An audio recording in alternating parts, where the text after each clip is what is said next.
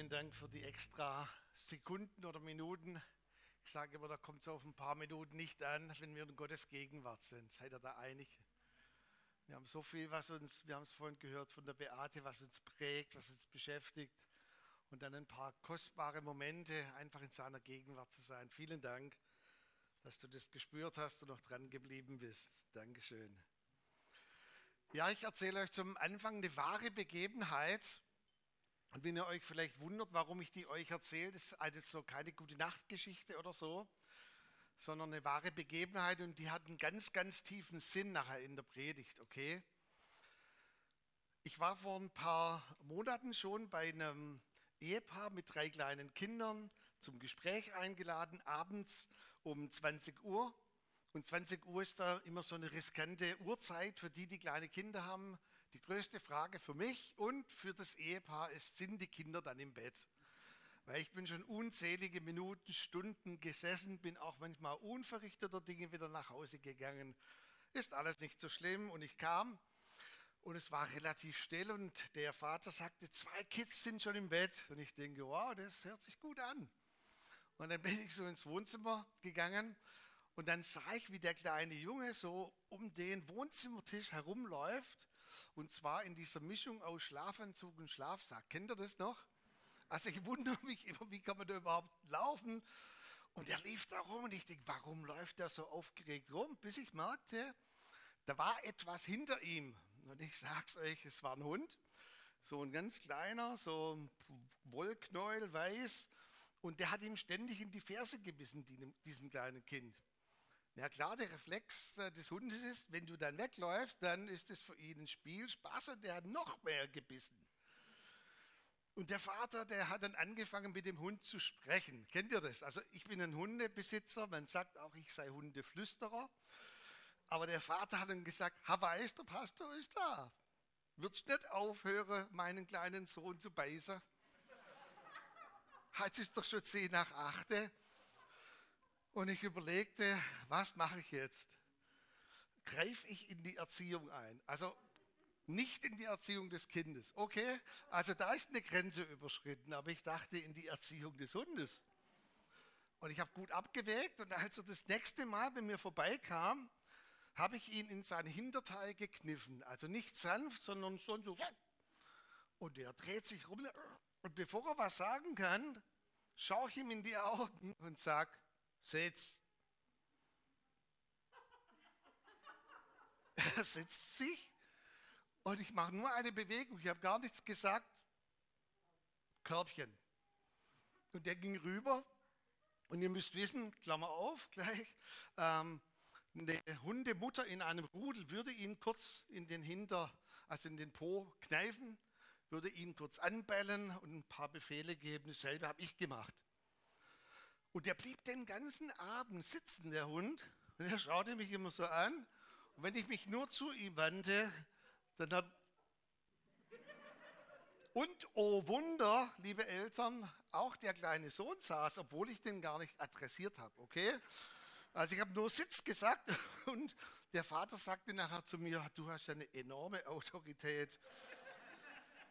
Ja. Warum erzähle ich die Geschichte? Wisst ihr, manches Mal ist es nicht von Bedeutung, wie viel wir sprechen, schon mal gemerkt, sondern was wir sagen. Also zum Beispiel in einem Mediationsgespräch oder auch in einem Beratungsgespräch in der Gemeinde. Manche haben so die Angewohnheit, sie meinen, je mehr sie sprechen am Abend, vielleicht auch noch 18 Minuten am Stück, desto mehr Autorität. Ich werde oft gefragt, Micha, möchtest du nichts mehr sagen? Ich sage, ich habe alles gesagt bin mir meiner Autorität bewusst, das reicht. Und das Zweite, ich möchte euch ein bisschen zwicken heute Morgen, wenn ich darf. Aber ich sage es immer vorher, okay, dass es jetzt ein bisschen zwickt. Und warum zwicke ich uns? Die Beate hat es vorhin schon gesagt, ich glaube, dass wir derzeit als Volk Gottes herumrennen wie aufgescheuchte Hühner. Wir rennen und rennen und rennen von einer Nachricht zur anderen. Und dein Vater im Himmel sagt heute Morgen etwas zu dir, was er im Epheserbrief geschrieben hat. Nur ein Wort, Sitz. Sitz. Es heißt dort, dass Gott uns in Christus mit auferweckt hat durch die Taufe und er hat uns mitsitzen lassen. Sitz. Und wo? In der Himmelswelt neben Christus. Wow. Und das möchte ich dich bitten heute Morgen, vielleicht die nächsten 25 Minuten, sitz heute Morgen mal und schau auf die ganze Situation mit dem Blick, mit dem dein Freund Jesus neben dir schaut. Und schau mal von der Himmelswelt, ihr habt ja gerade auch diese Linie wie im Himmel, so auf Erden. Und ich glaube, es gibt nichts Kostbareres, sich mal wieder Zeit zu nehmen, zu sitzen. Der Bayer sagt, da setzt die nieder. Und mal zu schauen, was denkt denn der Himmel über die Situation. Und bevor wir uns zwei sehr autoritäre Aussagen von Jesus anschauen, der über Gemeinde eigentlich sehr wenig gesagt hat, über das Kostbarste, was er gestiftet hat. Die Gemeinde hat Jesus sehr wenig gesagt. Müssen wir wissen, dass Jesus diese Aussagen tätigt voller Liebe. Also wer immer übrigens Autorität einsetzt, der sollte das nur tun aus Liebe. Sonst zerstört es. Und wenn Jesus diese Dinge uns unmissverständlich sagt, dann tut er das, weil er uns liebt. Als Paulus ja die Gemeinde verfolgte, die Christen verfolgte, fragte Jesus ihn zweimal, Paulus, was verfolgst du? Mich. Eigenartig, oder? Das heißt, diese Gemeinde ist ihm so kostbar, dass er sagt, Paulus, du verfolgst eigentlich nicht die Menschen, du verfolgst mich. Und so sehr identifiziert sich Jesus mit seiner Gemeinde in der Apostelgeschichte 20 heißt es, die Gemeinde zu stiften war kein Black Friday Schnäppchen. Also ich habe vor ein paar Wochen ein Black Friday Schnäppchen gemacht für das, für das Hälfte, für die Hälfte an Geld, den neuen LCD-Fernseher mit Hintergrundbeleuchtung. Wow. Ich war so stolz und dann las ich abends in der Bibel nochmal diese Geschichte, wie Jesus sein kostbares Blut vergossen hat. Er hat es, das Höchste überhaupt gegeben, was er konnte. Kein Black Friday Schnäppchen an diesem Karfreitag, sondern sein Blut für die Gemeinde. Und auf diesem Hintergrund der Liebe schauen wir uns mal die erste Aussage an. Wir kennen die. Matthäus 16, Vers 18. Dort heißt es, ich werde meine Gemeinde bauen. Und die Pforten der Hölle sollen sie nicht überwältigen. Wenn ihr eine Luther-Übersetzung habt, dann werdet ihr merken, dass Luther übersetzt hat, ich will meine Gemeinde bauen. Da ist schon eine gewisse Interpretation drin, also eine Abmilderung, sagt man. Aber im Grundtext unmissverständlich, das Verb heißt, ich werde. Punkt, Ausschluss brauche da keine Zustimmung oder Abstimmung, ich werde das tun. Wisst ihr, dass wir Deutschen anscheinend mit hohem Abstand, habe ich gelesen, das Volk sind, das am meisten diskutiert. Also, Entschuldigung, ich möchte jetzt keine Berufsgruppe nennen, deshalb verkneife ich mir das, aber im Bundestag zum Beispiel so viele Diskussionen wie bei uns gibt es nirgends. Meine Frau kommt aus Portugal, da läuft man dann mal zu anderen Fraktionen rüber und haut dem eine rein und dann prügel, da muss man die auseinander tun und dann geht es weiter und abends trinken die ein Glas Rotwein zusammen. Eine ganz andere Form der Diskussion. Also nicht einführen, bitte, meine Frau prügelt mich auch nicht, nicht, dass ihr denkt. Aber dieses, soll ich mal sagen, diese Ungewissheit auch mal eine klare Ansage oder Aussage machen zu können. Als jetzt die letzte Klimakonferenz war, da kam unsere grüne Politikerin ganz begeistert zurück. Und wie war es? Das war super.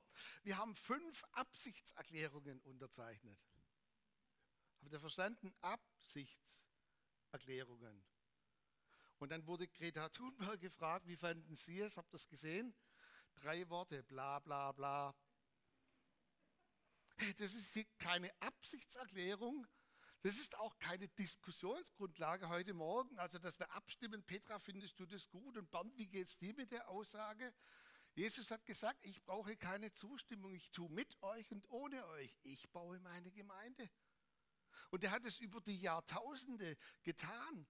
Ihr müsst euch ja vorstellen, nochmal vergegenwärtigen, die ersten Christen, sie lebten ja im römischen Reich in der Bedrängnis. Sie lebten unter einer Bedrängnis von völliger antichristlicher Haltung, von Verfolgung. Man hat Leute den Löwen vorgeworfen. Also wenn heute im Kontext, ich möchte nicht zu tief reingehen in all die Dinge, manchmal Vergleiche gezogen werden zum Dritten Reich, ist das furchtbar. Meine, die waren damals bedrängt, die waren damals wirklich äh, mit, mit, mit dem Tod konfrontiert. Und über die Jahrtausende hat man gesehen, keine Staatsform, kein Diktator, niemand konnte die Gemeinde aufhalten. Wir als Gemeinde haben in viele Länder freundschaftliche Beziehungen, aber die stärksten haben wir nach Indien. Und unsere Freunde in Indien sagen, wir sind so gespannt, wie viele Leute sich bei euch bekehren jetzt. Und ich habe mal zurückgefragt, warum, wie meint ihr das? Und sie sagen, je größer die Bedrängnis, desto mehr wächst das Reich Gottes. Das war bei uns immer so. Würde uns wundern, wenn es bei euch nicht so wäre. Also heißt, je mehr die Gemeinde bedrängt wurde, desto mehr ist sie eigentlich gewachsen.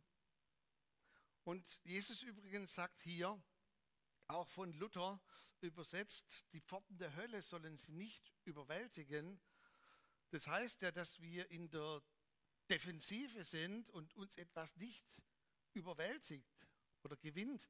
Aber eigentlich im Grundtext heißt es, dass die Pforten der Hölle uns nicht standhalten werden. Offensiv. Die Gemeinde geht voran und nichts und niemand kann die Gemeinde aufhalten.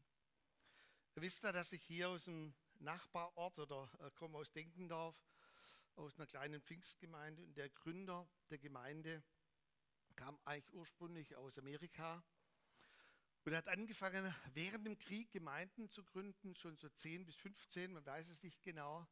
Und dann hat man ihn in ein Konzentrationslager gesteckt in Schwäbisch Gmünd.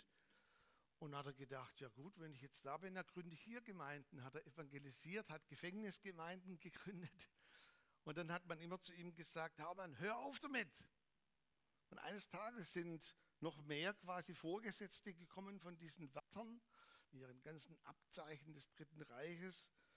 Und sie haben zu ihm gesagt, hören Sie auf, hier von Jesus zu erzählen. Und er hat gesagt, mache ich nicht. Und dann hat sich einer aufgeplustert, anscheinend ich war nicht dabei, und hat gesagt, sag mal, haben Sie eigentlich eine Ahnung, wer hinter uns steht, was für eine Macht der Führer steht hinter uns?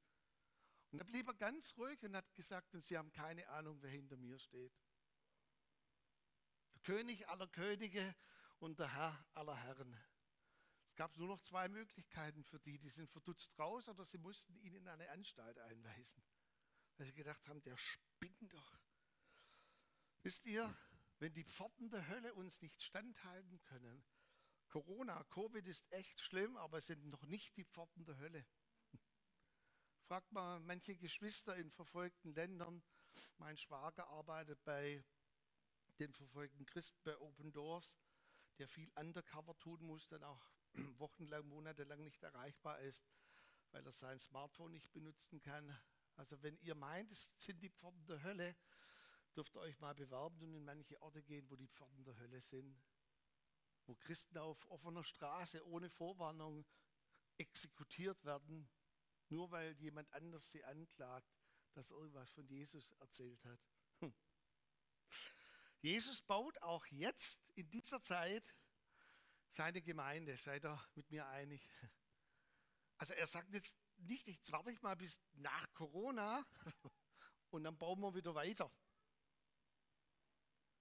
Also ich bin ja von meinem Predigtstil eher, dass ich Gemeinden herausfordere oder erbaue, aber dass ich jetzt so durch Predigen ganz bewusst Personen adressiere, ihr Leben Jesus übergeben, ist das nicht meine Hauptgabe.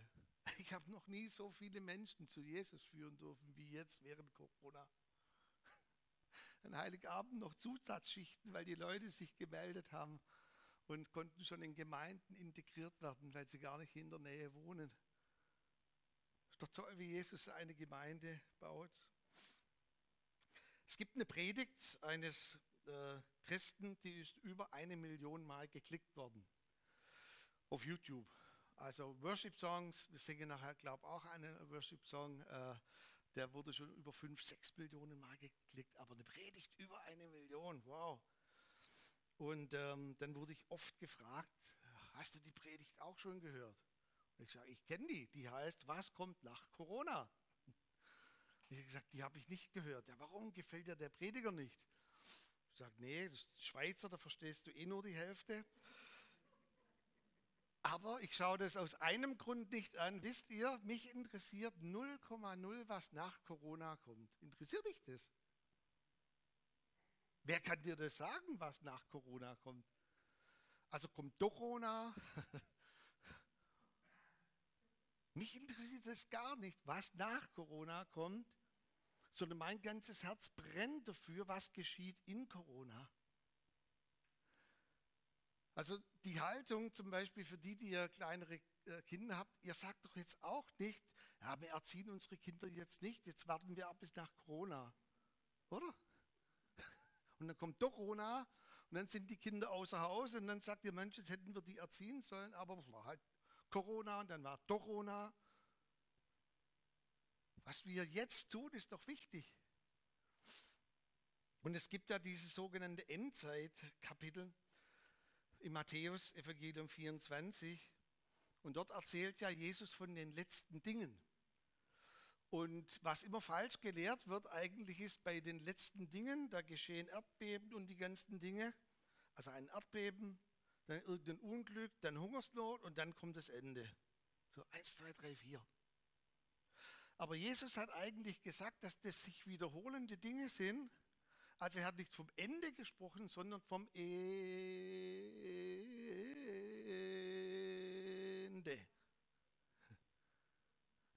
Und er hat gesagt, und ihr wisst nicht, wann das Ende kommt. Ihr wisst nicht, was nach Corona kommt. Versteht ihr? Es ist, ist das jetzt das letzte Erdbeben auf was weiß ich? Keine Ahnung. Ist das so interessant? Der interessanteste Vers ist der Vers 14 in dem Kapitel. Und da sagt Jesus, und es wird gepredigt werden, das Evangelium von Jesus Christus allen Nationen. Dann wird das Ende kommen. Das ist unser Fokus. Jetzt zwickt es ein bisschen, jetzt zwick ich. Der Fokus ist doch nicht, wann ist Corona vorbei, sondern was mache ich jetzt in Corona? Wie kann ich jetzt in dieser Zeit das Evangelium von Jesus Christus predigen? Darauf ist unser Fokus. Zweite Bibelstelle. Kennt ihr auch Matthäus 26, dieser sogenannte Missionsbefehl, wenn ihr einen Kuli dabei habt oder Bleistift, dürft ihr das durchstreichen, Missionsbefehl, weil das kein Missionsbefehl ist, sondern es ist ein Jüngerschaftsbefehl. Also es ist keine Befehlsform, wie auch ähm, Luther übersetzt hat, so geht nun hin in alle Welt. Das hört sich ja befehlsmäßig an, sondern das hört sich jetzt nicht sehr modern an. Wort für Wort übersetzt heißt es unterwegs seiend. Also dort, wo ihr seid. Also wenn jetzt zum Beispiel zu Beate sagt, also und jetzt morgen, da sende ich dich und da gehst du wieder zur Arbeit, dann denken die, ich gehe doch eh hin. ich bin doch eh unterwegs. Und so hat Jesus gesagt, dort wo ihr seid. Und jetzt kommt der Befehl, macht zu Jüngern und zu Nachfolgern alle Nationen, Ethnos heißt es, alle Bevölkerungsgruppen, macht Alleinstehende zu Nachfolgern, macht Rentner zu Nachfolgern, macht Verheiratete, macht Unverheiratete, macht Leute aus anderen Bevölkerungsschichten, aus anderen Nationen, bringt alle dazu, Jesus Christus nachzufolgen. Das ist unser Fokus, um das es hier geht. Also es bedeutet auch, in der Zeit, in der du gerade lebst, in dem, man sagt so neudeutsch, Environment, in dem Umstand, wo du jetzt gerade bist, bring alle Menschen dazu, Christus nachzufolgen. Und ich glaube, dass wir momentan Möglichkeiten haben, die wir vorher nicht hatten, die wir jetzt haben und die wir auch nach Corona, wenn es das mal gibt, die wir noch haben, Menschen in die Nachfolge zu rufen. Und darauf muss unser Fokus sein. Wie können wir wirklich die Menschen jetzt in dieser Zeit auch abholen? Wie können wir die Menschen jetzt in dieser Zeit rufen, damit sie Nachfolger von Jesus Christus werden. Wisst ihr, und die, die Form ist gar nicht so entscheidend, sondern der Inhalt, also wie wir das tun. Die Form, wie Menschen in die Nachfolge gerufen worden sind, hat sich über Jahrtausende immer wieder verändert, aber der Inhalt ist derselbe. Mach mal ein Beispiel. Als ich auf der Corona-Intensivstation lag, schon elf Tage, und man dann beschlossen hat, aufgrund meiner Verfügung, die ich hinterlassen habe, Patientenverfügung, mich ins Koma zu legen, da habe ich davor noch gefragt, könnte meine Frau vorbeikommen, um mit mir zu beten. Damals gab es übrigens noch gar keine Impfmittel. War einer der ersten, die Corona hatte. Und der Arzt hat gesagt, tut mir echt leid, es geht nicht habe ich gesagt, könnte sie wenigstens kommen und hier an die Glasscheibe, dass ich sie nochmal sehe, weil ich weiß ja nicht, wie das ausgeht. Herr Siebner, ich tut mir echt leid, es geht nicht. Und habe ich gefragt, können Sie eine Leiter von zu Hause mitbringen und die so ans Fenster stellen, dass sie wenigstens, dass ich sie da noch sehe. Herr Siebner, es geht wirklich nicht. Und ich war sowas von sauer auf den Arzt. Der hat mir natürlich da eine Pille gegeben, dass ich wieder ein bisschen gedöst bin. Und dann sprach der Heilige Geist zu mir und sagt, Micha, ist denn das so entscheidend, wo deine Frau für dich betet? Ist denn die Form so entscheidend? Oder glaubst du nicht, wenn sie zu Hause jetzt ihre Knie beugt in eurem Schlafzimmer, dass das Gebet dieselbe Wirkung hat wie hier? Und ich habe gesagt, danke Herr, es, geht halt gerade nicht anders. Okay, dann, dann müssen wir die Form nehmen, die momentan eben dran ist. Und wir Deutschen vor allem, wir sind so Weltmeister zu diskutieren über die Form, dass wir den Inhalt vergessen. Also ich habe es bei uns verboten, verbieten kann ich eh nicht, ich muss auf meine Autorität vertrauen, unseren Kleingruppen, dass sie irgendwie über Corona diskutieren. Was bringt das? Dann diskutieren sie 20 Minuten und eigentlich ist der Abend dann gelaufen, weil was? Der Fokus, die Konzentration ist weg von Jesus. Und ich sage, kommt vielleicht ein bisschen Weisheit, wenn man Richtung 60 geht.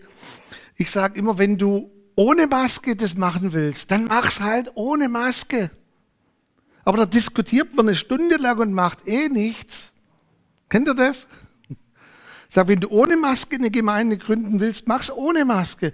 Und lass doch den, der mit Maske will, das mit Maske tun kurzem in einer Gemeinde bei uns, die fängt mit Brüder an und hört mit Gemeinde auf.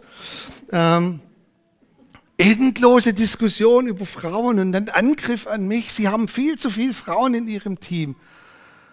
Und ich hoffe, dass der Zorn, dass der echt heilig war von Gott. Ich habe gesagt, dann macht's halt ohne Frauen. Von mir aus. Aber lass es mich mit Frauen machen. Ja, wir glauben nicht an Zungenrede, dann mach's ohne Zungenrede. Ich bin da heute viel pragmatischer. Wir glauben nicht an Apostel, Herr Siebeneich. Dann mach's ohne Apostel. Aber mach. Das ist, was wir machen müssen. Wir müssen Menschen in die Nachfolge von Jesus Christus rufen. Und ich habe so ein Zitat für mich, Diskussionen über Corona und die Form berauben uns unserer Kraft und sie ziehen uns letztendlich von Jesus Christus weg. Und deshalb ist nicht, sage ich mal, die Form entscheidend, sondern der Inhalt. Könnt ihr den Begriff 3G noch hören oder geht so? Weil ich habe die himmlischen 3G dabei heute Morgen. Die 3Gs, mit denen Jesus seine Gemeinde baut, hat er gesagt, ich will, ich werde, ich baue meine Gemeinde und das tut er schon über Jahrtausende hinweg, übrigens auch im Alten Testament schon. Seit Abraham, der erste herausgerufene, gibt's Gemeinde. Und über die Jahrtausende hinweg waren es immer die drei G, mit denen er Gemeinde baut. Es war Gebet und Anbetung, es war das Wort Gottes und geistliche Gemeinschaft. Also nicht nur Gemeinschaft, wichtig, geistliche Gemeinschaft. Deshalb habe ich vorhin gesagt, in einer kleinen Gruppe, lassen wir mal das weg und schauen jetzt auf Jesus. Was bringt die Diskussion über die ganzen Themen? Wir wollen doch zu den Füßen Jesus sitzen. Immer wieder, wenn ich auch in Gemeinden bin, die eine Krise haben oder hatten, dann kommen so manche, ich nenne sie immer so ganz Heilige, die sagen, jetzt müssen wir mal mit allem aufhören und dann müssen wir den Herrn fragen, was wir tun sollen. Und ich sage, das könnt ihr gerne tun, aber ohne mich Zeitverschwendung. Das ist, was wir tun sollen, schon seit 2000 Jahren. Die Form kann sich radikal ändern. Fragt mal unsere Geschwister in Indien, wie die das leben. Zum Beispiel geistliche Gemeinschaft oder überhaupt gemeinsam Gebet und Anbetung. Die Form ist völlig anders, aber der Inhalt ist derselbe. Und deshalb sollten wir immer wieder schauen, Herr, ja klar, auch vielleicht die Form ändert sich, aber der Inhalt sind diese drei G. Hat jemand von euch äh, diese YouTube-Zweierreihe Wolf Among Sheeps gesehen? Kennt ihr das? Wenn nicht, könnt ihr euch vielleicht mal googeln und zu Hause. Geht ein bisschen länger, aber hoch äh, technisch produziert. Ähm, ein Zweiband Dokumentation auf die momentan wohl stärkste Erweckung, die jemals auf dieser Erde stattfand. Und zwar findet die statt im Iran. Iran unter Verfolgung, Krieg und, jetzt soll ich sagen, ironischerweise, diese Bewegung wird ausschließlich geleitet von Frauen. Im Iran. Müsste man mal der Brüdergemeinde sagen, oder? Und die haben gar keine Bibeln. Jetzt haben sie langsam, die hatten gar keine Bibeln. Und der Heilige Geist himself hat ihnen gesagt, macht drei Dinge. Äh, bildet kleine Zellen, betet zusammen und betet Gott an. Und dann sucht größere Gemeinschaft, wo ihr euch austauscht über das Wort Gottes. Und am Anfang war das Wort Gottes, die haben ausgetauscht, das, was Gott ihnen gesagt hat. Die hatten keine Bibeln. Und das dritte war dann geistliche Gemeinschaft. Aber geistliche Gemeinschaft bedeutet bei denen, jeder, der dazukommt, wird gesagt, wenn du mit mir geistliche Gemeinschaft hast, könnte das bedeuten, dass wenn dich jemand verpfeift, dass du exekutiert wirst. Und die Gemeinde wächst und wächst und wächst und wächst. Und du würdest vielleicht hingehen und sagen, die machen doch alles falsch. Und manche würde sagen, dann auch noch Frauen und nur Frauen. Ja und? Ist doch gut. Ich freue mich. Und das Reich Gottes wächst und wächst und wächst. Ich gebe euch noch mal ein Zitat und dann sind wir auch bald am Ende. Jetzt zwickt es noch mal ein bisschen, aber das Zitat ist ja nicht von mir, von dem her. Tobi Teichen, Tobias Teichen von ICF München hat gesagt, Corona ist einfach nur ein unbarmherziges Spiegelbild der Unmündigkeit der Gemeinde. Hm. Puh, das tickt ein bisschen, gell? Habe ich auch gedacht, was, was erlaubt der sich da, Herr? Aber eigentlich, wenn ich das, und ich kann ja das nur eine Antwort von mir geben, stimmt? Manchmal ist es wirklich aus die Unmündigkeit noch, oder dann wartet man ab und macht hier und macht dort. Ja. Wisst ihr, bei diesem Missionsbefehl, und dann bin ich am Ende, da picken wir uns ja diese eine Aussage so gern heraus. Und wenn vielleicht eine Kindersegnung ist oder Konfi oder Hochzeit oder was auch immer, dann wird gesagt, und siehe, ich bin bei euch alle Tage bis an der Weltende. Und der, der ein bisschen in der Ausbildung gelernt hat, auch im Griechischen, der weiß es ja, dass es Sätze gibt, die einfach eine Auflistung sind. Es gibt aber auch Aussagen, die quasi nur in einer Bedingung zu dem vorausgesagten Sinn machen. Und diese Aussage, und siehe, ich bin bei euch alle Tage bis an der Weltende, hat Jesus geknüpft an diese Forderung von ihm, machet zu Nachfolgern alle Menschen auf dieser Erde. Und wenn ihr das tut, und ich weiß auch, wie ein Bibelschullehrer bei mir gesagt hat, ja, wir gehen davon aus, dass Jesus bei allem dabei ist, was wir tun. Könnt ihr davon ausgehen, aber wenn er das tut, was Jesus Christus gesagt hat, ich will meine Gemeinde bauen, auch während Corona, und ich will auch jetzt in dieser Zeit alle Menschen in die Nachfolge von mir rufen, dann bin ich bei euch. Warum ist das so wichtig? Weil Jesus sagt diese Aussage im ersten Teil nochmal gekoppelt an seine Autorität. Er sagt, mir ist gegeben alle Gewalt im Himmel und auf der Erde. Warum sagt es Jesus? Ist er unsicher? Er weiß doch, welche Autorität er hat.